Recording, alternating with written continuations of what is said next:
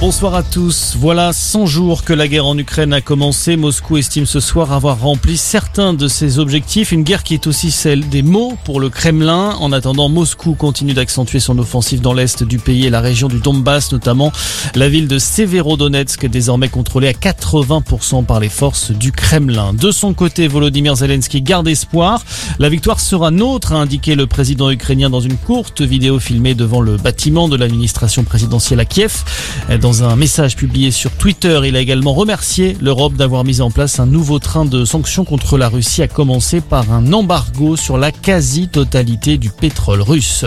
En Allemagne, au moins trois morts dans le déraillement d'un train régional en Bavière. Plusieurs wagons se sont couchés sur la voie pour une raison encore inconnue. Les opérations de secours sont toujours en cours. Au Royaume-Uni, la cérémonie aura duré un peu plus d'une heure. Une messe a été célébrée aujourd'hui au sein de la cathédrale Saint-Paul de Londres pour le jubilé de la reine. Elisabeth II était absente, excusée par le palais de Buckingham. En revanche, le prince Harry et sa femme Meghan Markle étaient bien présents dans les rangs officiels. Leur première apparition publique depuis leur départ aux États-Unis. Le foot, une semaine après les incidents en marge de la finale de Ligue des Champions au Stade de France, pas question pour les autorités de revivre le même scénario ce soir. L'équipe de France affronte le Danemark à 20h45, une rencontre de Ligue des Nations placée sous très haute sécurité. Plus de 2000 policiers et gendarmes seront mobilisés, dont 650 spécialistes de la lutte contre la délinquance.